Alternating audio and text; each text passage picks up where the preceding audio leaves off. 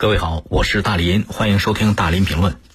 昨天有媒体报道，徐州江苏师范大学科文学院潘安湖校区有几十名学生感染了肺结核，学生们质疑学校检查不严、管理不当。徐州市卫健委工作人员表示，感染的学生都在医院隔离治疗，接下来呢，他们将会对校内人员做进一步的核查。说到肺结核，很多人立马会想到两个字：传染。没错，肺结核比较突出的特点就是传染，而且肺结核这个病，它主要也是通过飞沫传播，或者有可能吃了肺结核病人吃过的东西，再或者呢，通过破损的皮肤或者黏膜，呃，进行传染。如果说肺结核严重的患者，也有致命的危险啊。正常情况下。一旦发现患者有严重的肺结核症状，是需要隔离治疗的。然后到了昨天傍晚，针对学生感染肺结核这个事儿，江苏师范大学通过官方微博发了一个情况说明，说是从去年八月份到现在，该校一共有二十二名学生。感染了肺结核，并且休学治疗，曾经对四十三名学生进行了单独隔离，进行医学观察。这个情况说明还比较长，不一一念出来。你要想看这个详细的情况，可以在网上搜索，他这个江苏师范大学啊，针对学生感染肺结核做的这样一个情况说明。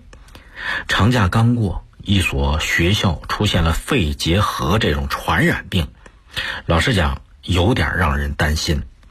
你看啊，他在情况说明里边说的是从去年八月份开始，八月份就发现肺结核了。那在这个长达一年的时间里边，学校它的预防措施是不是做到位、做足了呢？比方说啊，发现肺结核的时候，有没有第一时间向当地的疾控部门进行汇报？再比方说，有没有早早的提醒员工、提醒学生科学佩戴口罩呢？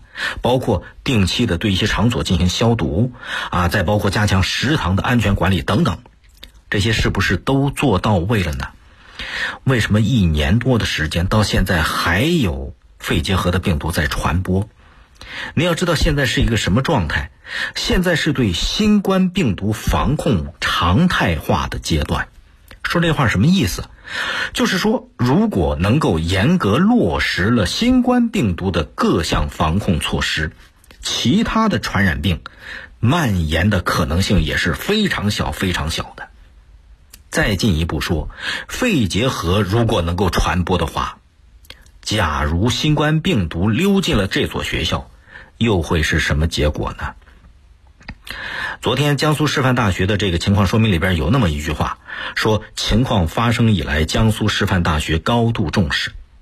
我觉得这句话前面应该再加上几个字，是去年肺结核发生以来，学校高度重视。你不加这几个字儿人家以为是最近舆论关注了你才开始高度重视啊。啊，现在这个省市区疾控部门也会对他进行专业指导了，所以希望。这所学校接下来能够真正高度重视专业部门的指导，做好防控工作。因为我们都知道，现在除了新冠病毒，其实秋冬季啊也是肺部疾病、还有流感这些呼吸道疾病的高发期。戴口罩能够很好的预防这种疾病的传染。你发现现在走在街上，很多朋友慢慢的都摘下口罩了。我还是做个建议：秋冬季节啊，这个口罩。您还是把它带上，尤其是在人多的时候，能带就带着吧。啊，当然平时也要注意适当锻炼，增强身体抵抗力，来减少疾病的入侵呐。欢迎您通过这个抖音、快手来搜索“大林评论”和我沟通交流。